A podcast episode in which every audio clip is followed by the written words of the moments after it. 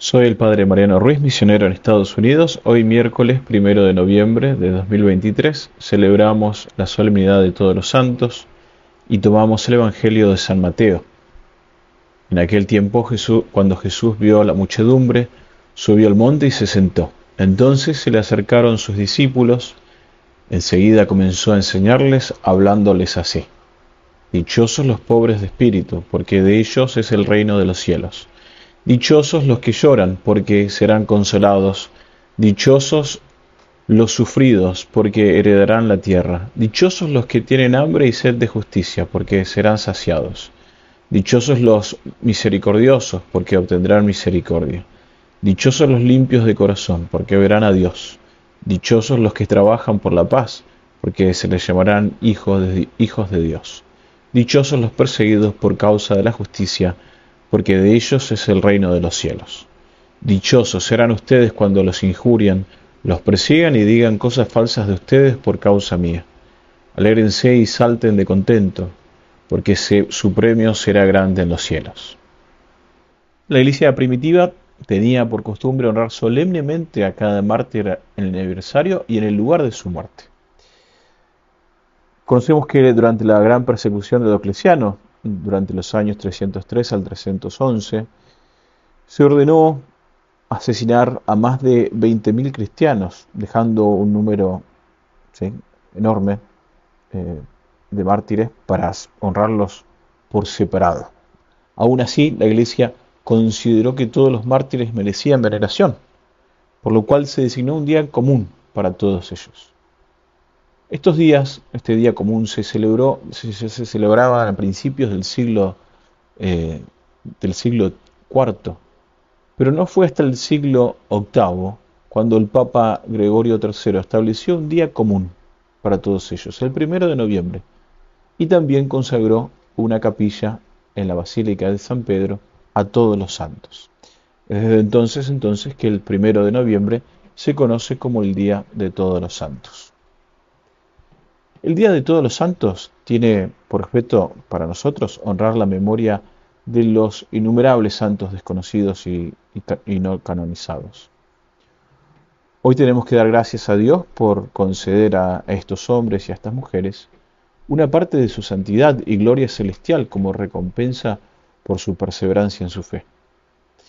Esta fiesta se celebra para enseñarnos a nosotros a honrarlos a ellos, a estos santos, tanto imitándolos en sus vidas como buscando su intercesión por nosotros ante Cristo, que es el único mediador entre Dios y los hombres.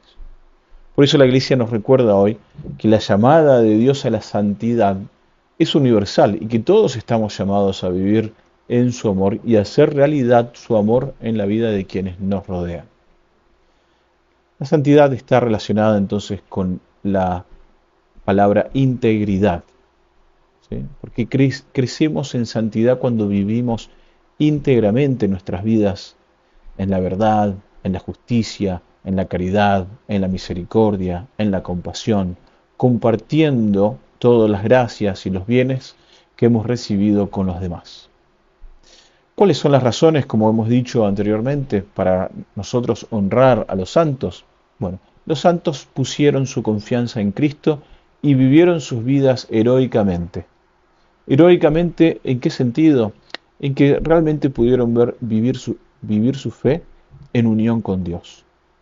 San Pablo nos pide que sirvamos y honremos a las almas tan nobles. En su epístola a los Corintios, a los Filipenses y a Timoteo, aconseja a los cristianos que acojan, sirvan y honren a quienes han puesto su confianza en nuestro Señor. Los santos disfrutan de esta bienaventuranza celestial con, Dios y como recompensa por su fe. Por lo tanto, merecen ser venerados. Podemos después ver otra razón. Los santos también para nosotros son modelo. Nos enseñan con sus vidas que la vida santa de amor y misericordia y perdón incondicional de Cristo puede ser también vivida por nosotros, con la gracia de Dios, por personas corrientes de toda condición y en todo momento.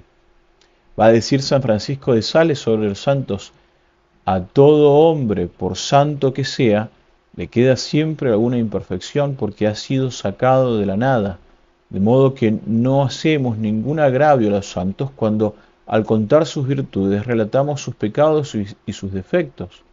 Pero por, lo contrario, los que escriben sus vidas parecen, por esta razón, hacer un gran agravio al ocultar los pecados e imperfecciones de los santos, bajo la pretensión de honrarlos, no refiriéndose al comienzo de sus vidas, por temor a disminuir la estima de su santidad.